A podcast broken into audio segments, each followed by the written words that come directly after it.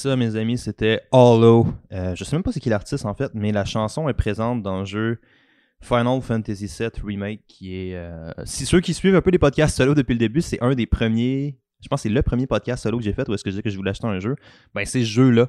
Fait que j'ai enfin complété le jeu quasiment fucking deux mois après. ça a été un petit peu long à faire. Mais euh, malheureusement, je suis plus à mon.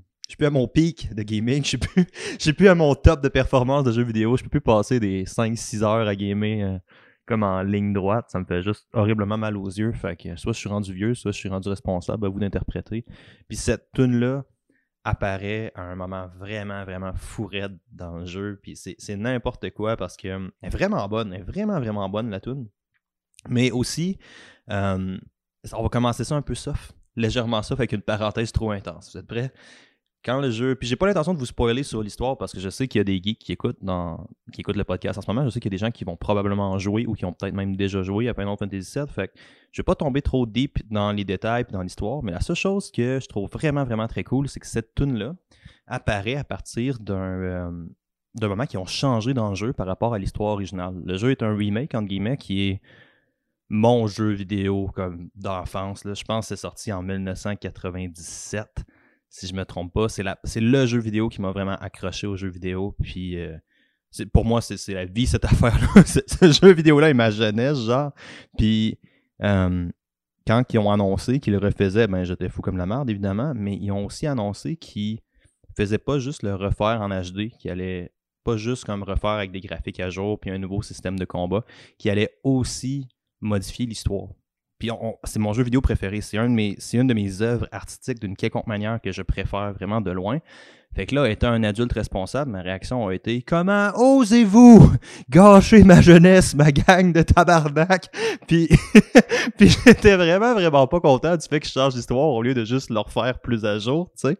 Puis euh, cette tune-là, à part, à partir du moment où est-ce qu'ils font le plus grand changement dans l'histoire, dans le scénario, puis au moment où est-ce qu'elle part, au moment où est-ce qu'ils font ce changement-là, c'est juste parfait. C'est juste excellent de la manière qu'ils changent. Fait que t'es comme. Des fois, man, là, on est tellement vite à comme mettre nos, convictions ou nos préconceptions sur un socle, puis sur comme la plus haute montagne du monde en disant que ça, c'est les meilleurs shit. Mais j'étais vraiment, pour vrai, puis je sais, je suis un peu immature, là, mais j'étais vraiment, vraiment insulté quand j'ai appris qu'ils changeaient carrément l'histoire parce que j'adore cette histoire-là. C'est carrément une de mes histoires préférées. Fait que j'étais vraiment pas content quand j'ai appris qu'ils l'ont changé. Puis finalement, ils ont vraiment fait quelque chose de mieux. Puis c'est un peu une métaphore, je pense, qui va se passer avec toute l'histoire de la COVID-19 aussi. C'est que tu sais, c'est- étonnant parce que ça confronte vraiment, vraiment beaucoup comme nos cadres de référence, ce qu'on sait qui est vrai, puis ce qu'on pense définitivement qui était vrai avant. Mais il y a définitivement quelque chose de mieux qui nous attend au bout. Je, je sais pas pour vous, mais moi, ça commence déjà à être mieux. Ça a remis euh, beaucoup de choses en perspective, beaucoup de choses que j'ai réévaluées, puis je me suis rendu compte que c'était pas, pas que je souhaite une COVID-19, là, mais que dans, dans, le, dans le cadre large des choses, c'est vraiment quelque chose qui va avoir un impact pas mal plus positif que négatif, définitivement sur Momentum. Mon propre training, j'ai décidé que je respinais ça aussi. euh, je vais en reparler un petit peu tantôt, là, pas pour vous parler de mon entraînement, mais euh, je vais respinner ça tantôt pour ramener une petite affaire. Mon propre training, je pense que ça va être pas mal mieux parce que j'ai fait un petit move aussi hier qui, je considère à long terme, va être très, très, très bénéfique parce que tout le monde qui avait des calendriers de compétition, euh, ben, on se ramasse en off-season pour on sait pas combien de temps. Puis pour beaucoup d'athlètes, un off-season plus long, euh, c'est pas mal l'Eldorado. c'est pas mal la meilleure chose que tu peux avoir parce qu'on se ramasse tout le temps à faire de la gestion de chaos dans un off-season. On est comme pas vraiment en mode développement athlétique pur et net. Puis particulièrement moi, là, je veux dire, j'ai fait mes planifs en ce moment, puis le premier cycle que j'ai fait, c'était un gros, gros cycle d'intensité où est-ce que je me suis juste rendu à un niveau stupide, puis que ça servait à rien. là. Si j'ai pas de structure personnellement. Je vais juste faire comme 12 séries de snatch lourd, 15 séries de clean and jerk lourd, puis après ça, genre 4 séries de squat, show by, c'est fini. J'ai aucun volume, j'ai aucune, j'ai aucune comme musculation, j'ai rien. Fait que pour moi, ça prend la plus grande valeur d'un coach que j'ai, c'est pas tant je sais ce que je dois faire. Là. Je suis très conscient de comment je dois adapter mon training, mais ça me prend vraiment quelqu'un pour réguler un peu cette partie-là parce que ben c'est ça, ça, me permet vraiment, vraiment d'être optimal. Puis c'est un des moves que j'ai choisi de faire. Mais ça, je vais en reparler un petit peu tantôt. Malgré que le podcast aujourd'hui, j'essaie vraiment qu'il soit pas long. Euh, parce que ben, pas, pas, le podcast. Le podcast doit être un petit peu long, mais le bout où est-ce que je suis en train de vous parler en ce moment, je veux pas que ça soit super long pour une raison super simple. C'est parce que il y en a quelques-uns qui me l'ont demandé. Euh, puis je voulais vous le partager. En fait, ça a toujours été dans les plans. J'ai donné une conférence au sommet du mouvement. Euh, il y a trois semaines, je pense, au moment où est-ce que ça, ça va sortir, ça va faire trois ou quatre semaines, un truc comme ça.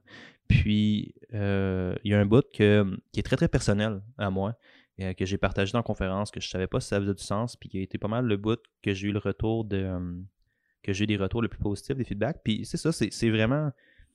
C'est vraiment une bonne évolution, je pense, que j'ai eue dans la dernière année. Fait je vous la partage pas tant pour show off, mais vraiment plus pour que vous puissiez comme vraiment assimiler ça, puis vraiment réfléchir à ça sur la thématique du sommet du mouvement, que je ne mettrai pas au complet, là, mais c'était beaucoup comme l'apprentissage, le développement, puis comment est-ce qu'on fait pour optimiser notre propre développement.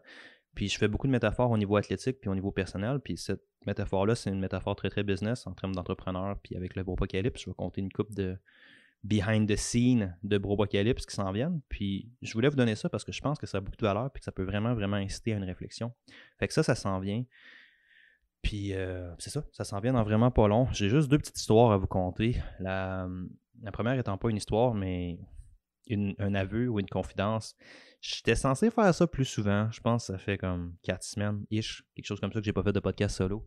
Puis la raison est vraiment simple, c'est juste le dernier que j'ai sorti, j'en avais honte. Là. le dernier avec Sum 41 dans le titre, qui Dieu merci, a été comme le moins downloadé. Il était à chier ce podcast-là. J'étais vraiment, vraiment pas content de ce podcast-là. Puis j'ai failli supprimer genre quatre fois. Puis après, j'étais comme, OK, là, man up, là, à un moment donné, tu vas finir par faire quelque chose de mauvais ou de moins bon que tes critères habituels. Puis faut, faut que ça continue à avancer, man. Puis c'est un peu de la merde quand tu fais une affaire comme ça parce que hum, tout le monde a ses contraintes, tout le monde a ses problèmes. mais dans ce cas-ci, c'est comme tu fais quelque chose de pas optimal comparé à ce que tu voudrais faire ou définitivement que tu sais que tu peux faire. Puis là, tu te ramasses à comme l'exposer devant du monde. Fait que j'ai tellement hésité longtemps si je supprimais ce podcast-là ou si je le laissais. Puis à un moment donné, je me suis dit, OK, la merde, là, assume-le pleinement. Puis au pire, tu vas juste avoir l'air cave. Puis c'est pas plus grave que ça. Fait que ça, ça m'a vraiment euh, refroidi énormément, sérieusement, l'idée de faire des podcasts solo. Ça m'a pris un bon deux semaines avant d'être vraiment capable de faire, OK, là, passe par-dessus, c'est pas grave. Là. Puis euh, deux semaines, ben ça donne pas mal là. Fait qu'on est reparti pour un autre podcast. Avant qu'on starte officiellement, deux petites anecdotes que je pense qui ont énormément de valeur, que je veux vraiment vous. Je, vais juste vous compter ça. Vous devriez être capable de faire les liens. Je pense que c'est super intéressant. La première chose que j'aimerais ça vous compter, c'est cette semaine, hier en fait, j'ai donné une conférence pour euh, l'Académie, qui est la plateforme euh, de formation en ligne de Jacob Amel de Quantum Training. Puis j'ai donné une formation sur comment lire des études scientifiques. Puis ce que vous savez pas, ce que je ne pense que j'ai jamais dit, scoop, grande primeur, c'est le premier projet que j'ai lancé sur les médias sociaux. Euh, ben, la première compagnie slash projet, whatever, peu importe comment vous appelez ça, ça s'appelait Forme et Fiction. Puis concrètement, c'était une, euh, compagnie qui voulait comme vulgariser des études scientifiques, apprendre au monde à lire de la science, comme vraiment comme en entraînement, en entraînement, apprendre au monde à mieux comprendre la science. C'est ça l'idée de Forme et Fiction. Puis puis c'est ça, je trouvais que c'était quand même vraiment cool. Puis finalement, j'étais rentré en maîtrise, puis j'avais comme fait un. C'est tout maîtrise, doctorat? En ce que j'étais rentré comme vraiment beaucoup plus impliqué en recherche que je l'étais avant de partir euh, former fiction. Fait que j'ai comme fait un peu une overdose de lire des études comme pour à tous les jours, comme étant mon occupation principale, arriver chez nous, continuer à lire des études. J'ai comme fait une descente overdose de ça. Puis j'avais comme un peu abandonné le projet. Puis ça, anyway, ça donnait jamais vraiment rien. J'étais pas capable de le pousser, puis ça avait pas vraiment de valeur. Puis, ben non, ça avait de la valeur, mais tu sais, ça pognait pas, ça intéressait pas le monde. Puis probablement que j'étais pas autant un bon vulgarisateur euh, que j'étais dans le temps versus là. Je pense que j'étais un petit peu meilleur. Mais ce qui est très très drôle, c'est que Jacob, ce revers-là est revenu comme la semaine passée, où est-ce que Jacob m'a demandé de carrément faire une conférence sur comment lire des études scientifiques pour son académie. Puis il y a une couple d'années, j'aurais tué pour ça ça m'aurait fait capoter. J'aurais tellement été heureux d'avoir quelqu'un qui me présente une conférence comme ça. Mais j'étais un douchebag avec la majorité des entraîneurs qui étaient plus terrain, comme Jake. Jake est un entraîneur 100% terrain, tu sais. Puis il, est très très sharp, il est très très technique dans ce qu'il fait. C'est un des entraîneurs qui réfléchit le plus à ce qu'il fait, mais ça reste le fait que c'est un gars de terrain, c'est pas un gars de recherche. Puis dans ce temps-là, j'avais vraiment beaucoup de préjugés envers les gars qui étaient 100% terrain, puis j'assumais pas. Puis ça a tellement pris du temps avant que je renverse ce mindset-là, que je renverse ces affaires-là, que une fois que je me suis vraiment comme ouvert à ça, cette opportunité-là de vraiment pousser, pousser, entre guillemets, le projet forme et fiction, ben c'est venu genre par, par des gars du terrain. Fait que t'es comme, c'est sick quand même de se dire, ouais, man, les opportunités que je veux, ben réalistiquement, c'est moi qui m'empêche les faire. Puis c'est un peu ça. Ça, devient difficile parce que, tu sais, l'humain étant du bon vieux Socrate, c'est pas du Socrate, c'est Descartes qui a dit ça, qui est l'idée de la double ignorance, que concrètement, tu sais pas ce que tu sais pas, ben c'est un peu ça la malédiction humaine. C'est genre qu'on sait pas ce qui nous nuit concrètement parce qu'on n'a pas conscience de ça. Fait qu'on est comme double ignorant à ce niveau-là. Puis c'était vraiment, vraiment ça que je réalise, c'est que même si j'aurais voulu donner cette conférence-là, il n'y a pas grand monde en entraînement science-based qui le font. Ça vient surtout la clientèle cible qui était visée par ça, le monde qui était intéressé, c'est des entraîneurs. Ça n'allait pas être du monsieur, madame, tout le monde qui allait commencer à lire de la science. Yeah, right. C'était du monde qui avait un gros, gros, gros intérêt pour ça. Fait que réalistiquement des entraîneurs. Mais j'étais fermé via ma propre clientèle cible. Fait que, tu sais, puis on voit, on peut lier les points juste en reculant, juste en regardant en arrière. Tu sais, tu peux pas lier les points en regardant en avant. Tu peux pas voir le chemin ou les conclusions ou les, trucs qu'il fallait que tu prennes en disant, genre, je regarde en avant. Tu peux juste lier ce que tu as fait avec ce que tu veux aller. Ben, tu, peux faire un petit step back là-dessus, mais tu peux pas vraiment le faire en avant. Puis là, comme c'est derrière moi, ben je le vois vraiment. Puis je trouve ça vraiment malade comme métaphore. Cette idée-là du définitivement des limites auto-imposées. Fait que ça, ça, je trouvais que c'était vraiment, vraiment cool.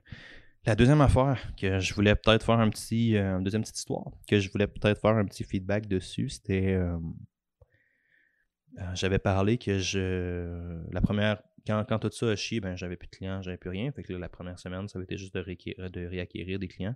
Puis tranquillement, pas vite, ça commence à, se remonter tranquillement. Là, je pense actuellement, je suis à peut-être comme quelque chose comme 75-80% de mon chiffre d'affaires. Peut-être, non, c'est pas vrai, peut-être plus 70, 70-75% de mon chiffre d'affaires, quelque chose comme ça, pré-pandémie. Euh, ce qui va quand même bien, je suis quand même vraiment, vraiment content. Puis, en fait, non, je, je suis vraiment, vraiment content. Puis mon deuxième objectif, mon premier objectif, c'est juste de requérir des clients. c'est aussi simple que ça soit. Surtout vraiment à base. Le deuxième objectif était d'acquérir assez de clients pour pouvoir euh, non seulement rentabiliser Momentum, mais aussi me racheter une dépense où est-ce que je vais payer carrément un coach euh, pour me suivre. Puis je pense que ça a de la valeur pour plusieurs raisons. Un, définitivement la problématique que je vous ai expliquée tantôt, dans le sens que si je le fais par moi-même, je sais que c'est vraiment, vraiment pas optimal. Euh, deux, je travaille quand même pas mal fort ces temps-ci. J'oserais penser que je travaille assez fort, je vous dirais. Puis on dirait que j'ai comme plus d'énergie, plus de temps pour faire ça. Puis j'ai vraiment comme pas envie d'utiliser mon temps, mon énergie, qui sont déjà en ce moment assez limités, ce qui est vraiment intéressant dans un contexte de pandémie, où est-ce que tu on se ramasse avec du plein temps, puis je me sens, je me sens vraiment plus brûlé. J'ai vraiment l'impression que je travaille plus qu'avant la pandémie. Fait, je travaille probablement plus qu'avant la pandémie, mais tu sais, dans un temps où est-ce que théoriquement on a vraiment plus de temps libre, ben c'est exactement pas ça qui est en train de m'arriver. Fait je travaille pour faire mon propre training, puis là j'ai comme tendance à le botcher un peu parce que j'ai pas de jus, pas d'énergie. Puis je me dis, ah, anyway, c'est mon propre entraînement, c'est pas grave. Fait que là, tu te ramasses dans une espèce de situation qui est doublement pas efficace. Genre, tu fais pas vraiment ce que tu as besoin de faire. Quand tu le fais, tu le fais pas parfaitement bien. Fait que, c'est un peu de la merde. Puis la troisième affaire, c'est que pour moi, c'est vraiment, vraiment une habitude de vie clé. C'est vraiment quelque chose qui va euh, déclencher d'autres affaires. Quand mon training va bien, ben, ma vie en général va plus bien. Je, vais plus bien. Je suis généralement un peu plus sharp professionnellement. Je suis plus sharp niveau social, niveau affectif. C'est vraiment une habitude qui va ouvrir d'autres portes pour moi, tu sais. Fait que là, je me ramasse à comme diminuer ça, puis avoir un peu avoir un peu quelque chose qui me tire vers le bas, qui est censé vraiment me propulser vers le haut. Ben, pas nécessairement qui me tire vers le bas, mais qui, qui, me propulse vraiment pas autant vers le haut que ça pourrait me propulser. Puis la quatrième affaire, c'est un espèce de feeling d'hypocrisie via ça. T'es genre, OK, fine. Euh, tu sais, je dis à tout le monde que c'est vraiment important de se faire coacher. Je pense que c'est vraiment important de se faire coacher pour vrai, mais je le fais pas. c'est pas pas très très authentique, right? Comme commentaire, c'est pas très très authentique comme façon de parler puis comme façon de vivre. Fait que la priorité c'était vraiment de, remédier à ça, je pense. Puis je suis vraiment content. J'ai euh, embauché un coach, j'ai embauché Marc Kerenji qui, euh, pour une programmation, Marc, qui est quand même relativement cher, mais je, regrette absolument pas. Euh, je pense que ça va avoir vraiment, vraiment beaucoup de valeur pour moi. Puis euh, je fais 100% confiance à Marc pour optimiser ma performance sportive pendant cette espèce de off-season never-ending là. là. J'aimerais se retourner en antéro puis en strongman euh, pas mal, pas mal plus sharp que je suis en ce moment. Fait que de carrément. Puis c'est quand même difficile à un, certain niveau de genre faire Fuck man, on est en pandémie. Réalistiquement, les prochaines semaines vont être une espèce de crise économique fucked up. Euh, Est-ce que je dois vraiment rajouter cette dépense-là qui est, j'estime, essentielle à mes valeurs, mais qui, dans mon mode de vie, est assez superflue, right? C'est comme, c'est pas une dépense qui est vitale. Fait que là, je, je luttais quand même beaucoup contre ça, puis j'étais comme, ultimement, c'est, je, je veux pas tomber dans des montants, là, parce que je sais pas comment marque. Ben non, j'ai son, son plein tarif, là, mais tu sais, c'est quand même assez dispendieux, puis c'est qu'au bout de la ligne, ça fait quand même un bon chiffre, mais t'es comme, c'est ça mes valeurs, c'est- ça en quoi je crois, puis ça, ça devrait pas changer dans un contexte de pandémie, right? Il faut que je continue à aller dans la direction où est-ce que je veux aller, puis je continue à faire ce qui est important pour moi. Fait que j'ai embauché Marc, puis je suis vraiment, vraiment content. Juste de comment ça a starté, j'ai comme ouais, c'était vraiment un bon move, il m'a ciblé tout de suite, il m'a vu m'entraîner plusieurs fois. Puis euh, non, j'ai vraiment hâte de voir qu'est-ce qu'on peut faire avec ça, puis où est-ce qu'il peut m'amener, où est-ce qu'on peut aller, en fait, je sais jamais où est-ce qu'il peut m'amener, mais où est-ce qu'il peut m'amener, j'ai vraiment, vraiment hâte de ça. Puis suite à la conférence que vous allez avoir dans. Pas trop long, j'espère. J'espère que je ne vais pas juste m'éterniser en anecdote.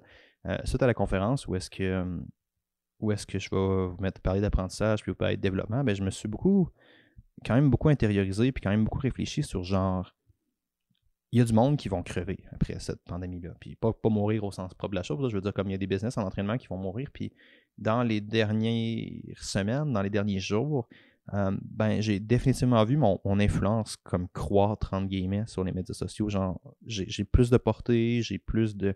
Puis oui, il y a des chiffres qui veulent dire à ça, mais on voit, on voit que les gens comme portent plus attention à ce que j'ai à dire. Fait on dirait que ma place, mon importance relative, entre guillemets, là, parce que c'est tout important en fonction de la personne, là, mais tu sais, mettons, on met, on met des chiffres, on utilise des statistiques, là, ma portée réelle a vraiment, vraiment augmenté sans réelle raison, outre le COVID-19. Ce qui en soit une décente raison. c'est quand même une chose qui peut comme changer des, des trucs, là. Mais tu sais, ça a quand même en fait spinner l'industrie ou l'industrie, mon industrie de manière vraiment, vraiment intéressante. Puis, à force de parler avec Phil, puis avec. euh, c'était avec Phil, en fait, qu'on parlait de ça. Phil, il disait, genre, Philippe Mascotte de PM Fitness, Phil, il disait, genre, tu sais, oui, il y, a des, il des business qui vont, qui vont mourir, des business qui vont mourir. La majorité des entraîneurs probablement. La majorité des gens qui interviennent vont probablement mourir, mais il y en a aussi qui vont développer. Il y en a qui, pendant que les autres rapetissent, eux vont grossir.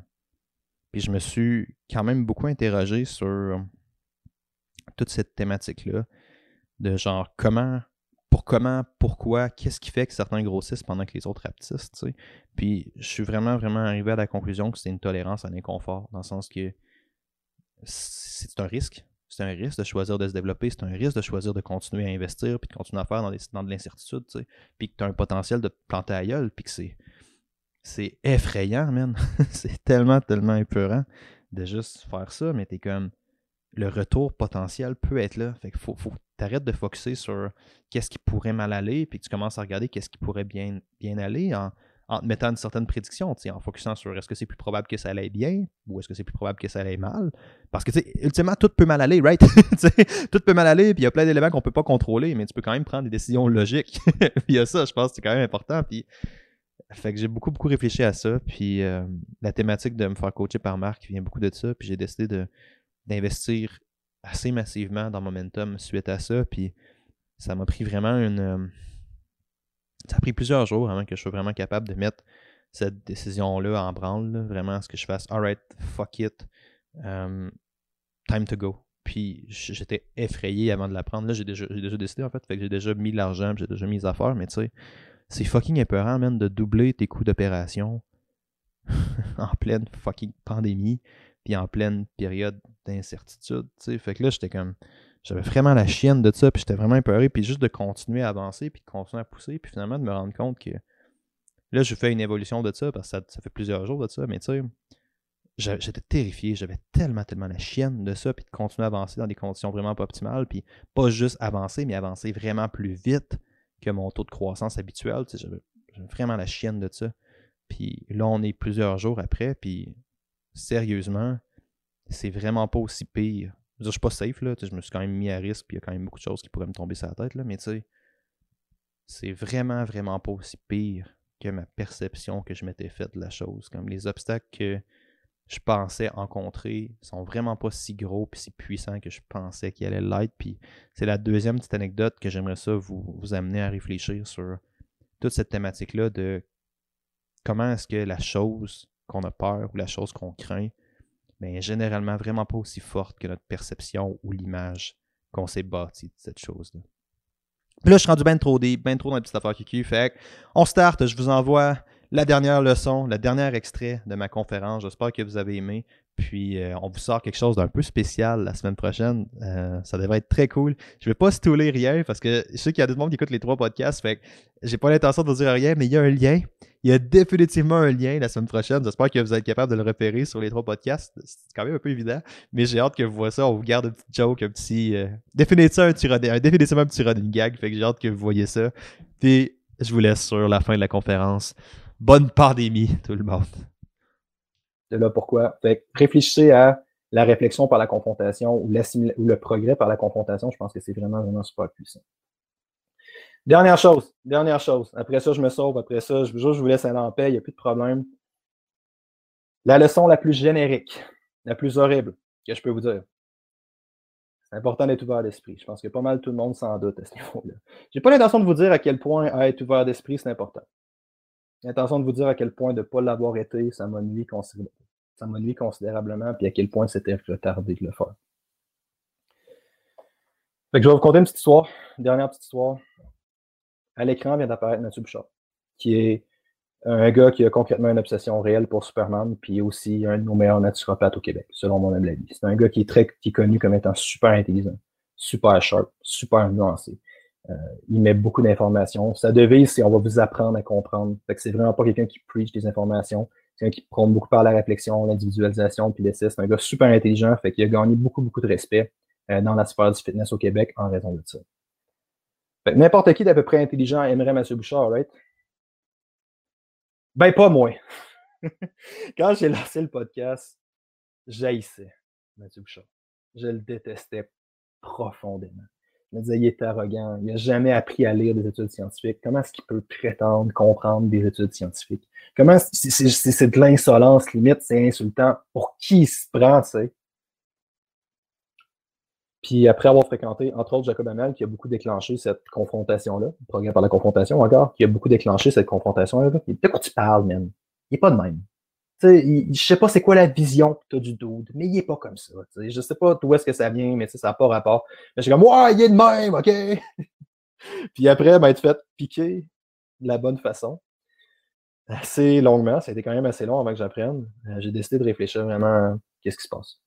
Pourquoi est-ce que je passe beaucoup de temps à dédier une quantité déraisonnable d'énergie à un gars que je connais même pas, que j'ai jamais rencontré, puis qui est respecté en sacrement par tout le monde. C'est pourquoi je fais ça. Après une couple de jours, personnellement, quand j'ai besoin de réfléchir, j'écris, j'écris, j'écris. Puis euh, après une couple de jours à écrire, je me suis rendu compte que ça me tuait. Ça me détruisait. Ça m'arrachait le cœur. De penser qu'un gars qui n'est jamais rentré à l'université, de penser qu'un gars qui n'a jamais enseigné à l'université, qui n'a jamais fait de recherche, pouvait et sera toujours meilleur que moi dans un domaine que toutes les deux ont étudié. Ça me détruisait. C'était une confrontation malade avec mon ego. Parce que moi, je venais du monde très académique, je venais du monde de la recherche, puis Mathieu est 100% à l'autre extrême. C'est un gars très, très terne. Après m'être rendu compte que concrètement, j'étais un maudit douchebag, et que c'était pas dans mes valeurs de vie, puis c'était encore moins dans les valeurs du podcast, ben, j'ai décidé d'inviter Mathieu, Mathieu Bouchard sur le podcast. Podcast phénoménal. Il y a eu trois podcasts dans l'histoire du Momentum Show qui ont pogné le plus. Le premier étant évidemment Jimmy Sivigny. Parce que Jimmy Sivigny, son podcast est super intéressant. Je suis en train d'énigmer son podcast de compte manière. Son podcast est super intéressant, mais Jimmy a la plus grande visibilité de tous les entraîneurs au Québec. Il est juste sur une autre planète. Fait qu'indépendamment de ce qui se passe, Jimmy va avoir la plus grande visibilité, indépendamment de ce qu'il choisit de parler. Son podcast est super intéressant, mais je pense que c'est important de considérer ça aussi.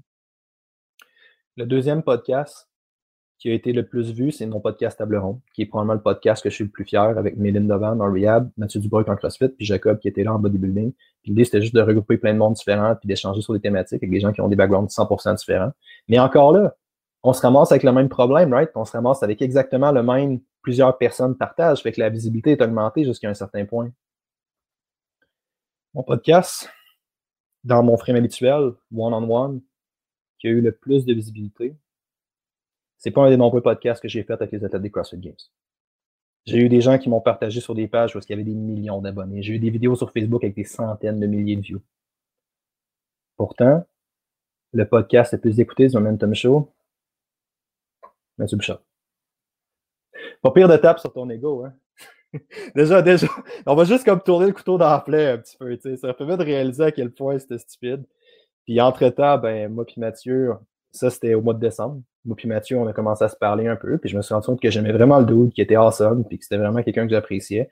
Fait que j'ai décidé de l'inviter à mon événement, au Bourbocalypse, puis Mathieu il a, présenté sa, sa conférence. C'est ça la photo, c'est Mathieu qui présente au Bourbocalypse en ce moment.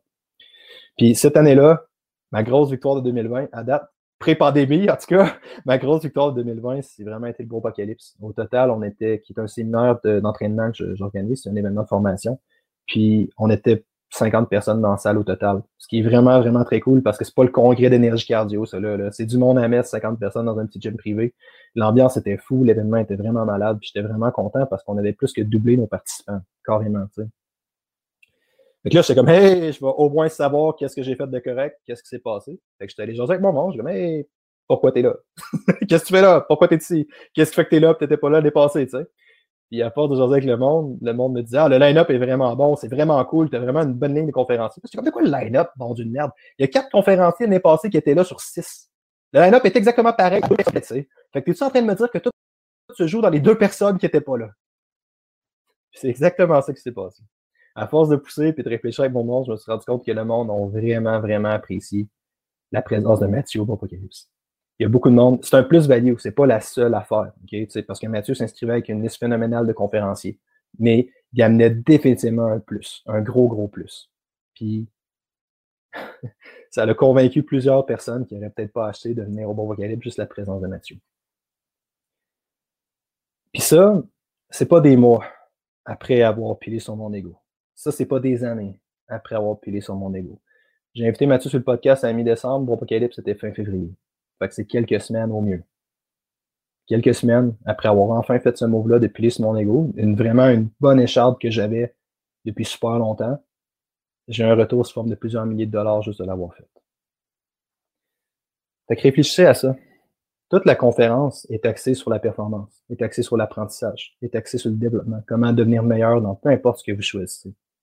Mais souvent, la façon d'être meilleur, la façon de se développer, la façon d'aller plus vite sur son vélo, c'est pas d'avoir un meilleur guidon. C'est pas d'avoir des meilleures roues. C'est pas d'avoir un meilleur câble. Souvent, la façon d'améliorer plus vite, c'est de retirer les bâtons que tu n'arrêtes pas de mettre dans ta roue. C'est de retirer les obstacles à ton progrès. C'est de retirer les choses qui t'empêchent d'avancer. Pensez à ça, à quel point souvent les limites les plus puissantes ben, sont normalement auto-imposées.